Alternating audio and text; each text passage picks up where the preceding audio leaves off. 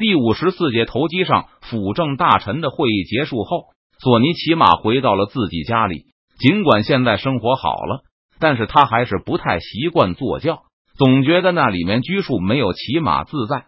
最近三儿子一直在鼓捣些什么东西，对此索尼也早有耳闻。这个儿子折腾的事情，索尼也听说了个大概，和银子有很大的关系。不过之前索尼并没有予以干涉，而且索额图来问他朝廷会不会毁约，是不是会在验收问题上刁难，肯不肯出具收条的时候。索尼也都如实的告诉了儿子，至少今年清廷是不不会翻脸没收一笔曹银的上千万两曹银的交易，为了几十万两就撕破脸不值得。也不知道从什么时候起，辅政大臣突然都有了个印象，那就是双方打了几十年的仗后，清廷和明军，准确的说是和四川的明军，好像还没有撕破脸。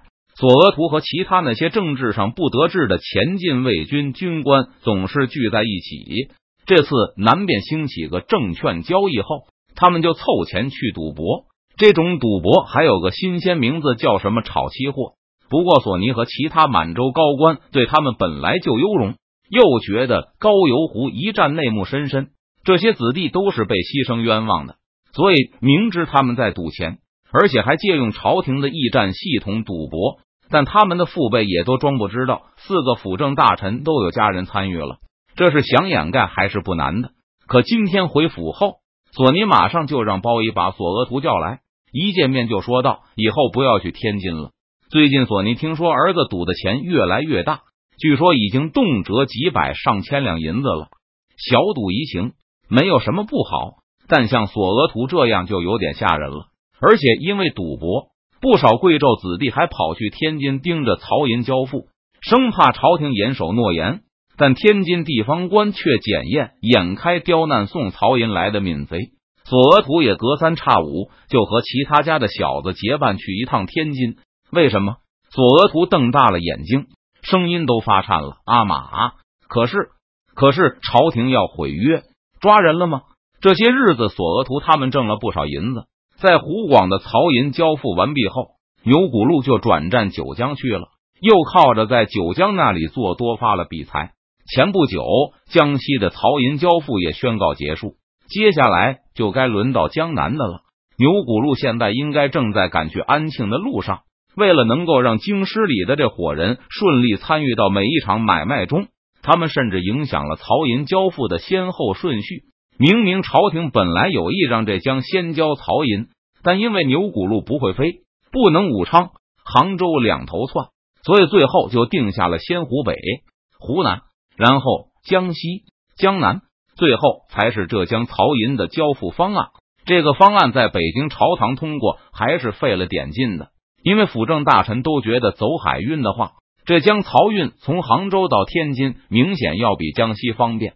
但因为湖广的证券交易先开，所以对北京的超期货集团来说，一定要从湖北开头，最后到浙江收尾。辅政大臣和户部都担心，这样可能会造成浙江的银船在外面等着无法卸货，而江西的银船还没有抵达，导致天津码头也无事可做的古怪场面。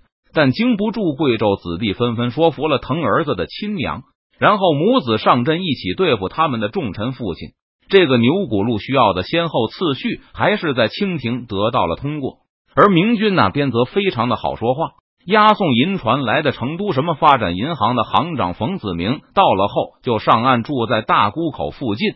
这个被不少人怀疑为邓明和木坛密使的家伙，听到索额图的要求后，一脸轻松的答道：“对他们的金融集团来说，清廷这顺序想怎么折腾都行。”来的这船银子，算哪个省的曹银都可以，就是一锭银子批五份，一省一份都可以。见明军的账本这么糊涂，船上的银子想说哪个省的都行，让不少清廷户部的官员暗中鄙视，猜测明军的户官管理制度一定一场混乱，完全没有规矩章法。而听冯子明说什么就是一锭银子都可以分成几份，根据清廷的需要算成不同省的曹银后。北京户部对明军账册管理制度的鄙视更是达到了极点，不少户部官员都就此得出结论：四川易破。大部分满洲子弟也不明白四川到底为何易破，只有索额图模模糊糊的想通了一些，那就是明军的账目管理不够一板一眼，给四川户部官员太多浑水摸鱼的机会。想我大清账目如此严谨，进户部库房搬运的时候，兵丁都不许穿衣服，而要光溜溜的。但还是有各种神出鬼没的夹带机会。这四川如此漫不经心，用不了几年，可能就能观其自外了吧？由于只需要缴纳百分之五的保证金，所以牛骨路那边的利润很不错。大家凑的三万多两银子已经变成了五万多，索额图的二百两银子也变成了五百多两。前些日子，索额图往哥哥、弟弟、表姐、表妹各处亲戚那里一通借。拍胸脯许下了三成的利钱，又凑了几百两银子给牛骨路送去，还是因为保证金的问题。如果清廷突然变脸赖账，那每次都信心十足，全副身家押上的牛骨路，一次就能把大伙的私房钱都给扔进水里。想到这里，索额图话都说不利索了。上次牛骨路还来过一份信，说安庆新推出了一个什么曹银交付保险项目，像去天津的银船。出售人身和财产保险，而这些保险业务的基金也要在安庆上市。研究明白牛骨路来信中提到的这个项目后，索额图他们都笑得十分欢畅。他们都深知朝廷不会毁约，更不会抓人，所以这个保险项目的基金，他们让牛骨路有多少买多少，认为是稳赚不赔的生意。结果一眨眼，朝廷就要变卦了。这赌博果然是不能沾啊！亲爹都靠不住，索额图急忙一转身就要往外跑。阿玛恕罪，儿子得赶快去写封信，趁着城门还没关，赶快送去安庆。借来的钱里还有不少是表姐、堂姐们出嫁时的嫁妆，在婆家省吃俭用攒出来的私房钱，要是都赔光了，索额图只有自刎以谢天下了吧？糊涂！站住！索尼大喝一声。高邮湖一战已经过去好久了。随着战局日趋不利，大家对禁卫军曾经的失职也不那么斤斤计较了。这次去四川，既有收集土产发财的机会，也是一个获取军功的机会。如果能够在这次的征讨中立下大功，那么索额图等贵胄子弟也就有了卷土重来的机会。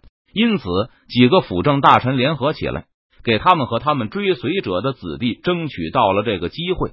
太皇太后已经同意再给那些被清理出御前侍卫的高邮湖失职人员一次机会，允许他们返回军中，到康亲王和鄂必龙身边去效力。既然儿子又有了前途，那索尼就不能看着他继续赌博鬼混下去了。他也知道这个儿子素有大志，和其他那些混吃等死的儿子们不同。老三，我从来没有替你争取过任何爵位。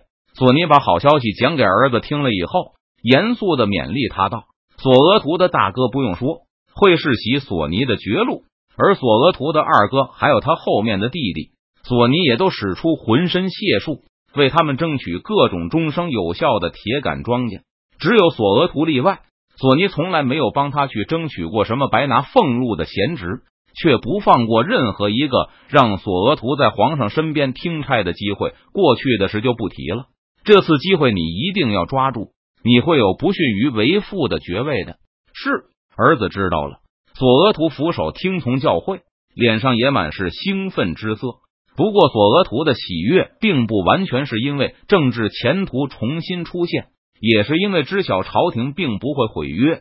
毕竟，索额图手里还拿着那么多亲戚的救命钱呢。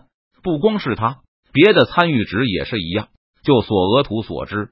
瓜尔家的那个兄弟忽悠的人比他还多。听说这是能短期内挣大银子后，好几个汉子都背着婆娘抵押了房子，一人五两，一人十两的凑银子，也要去安庆交易所上做多。这要是出了什么差错，可怎么交代啊？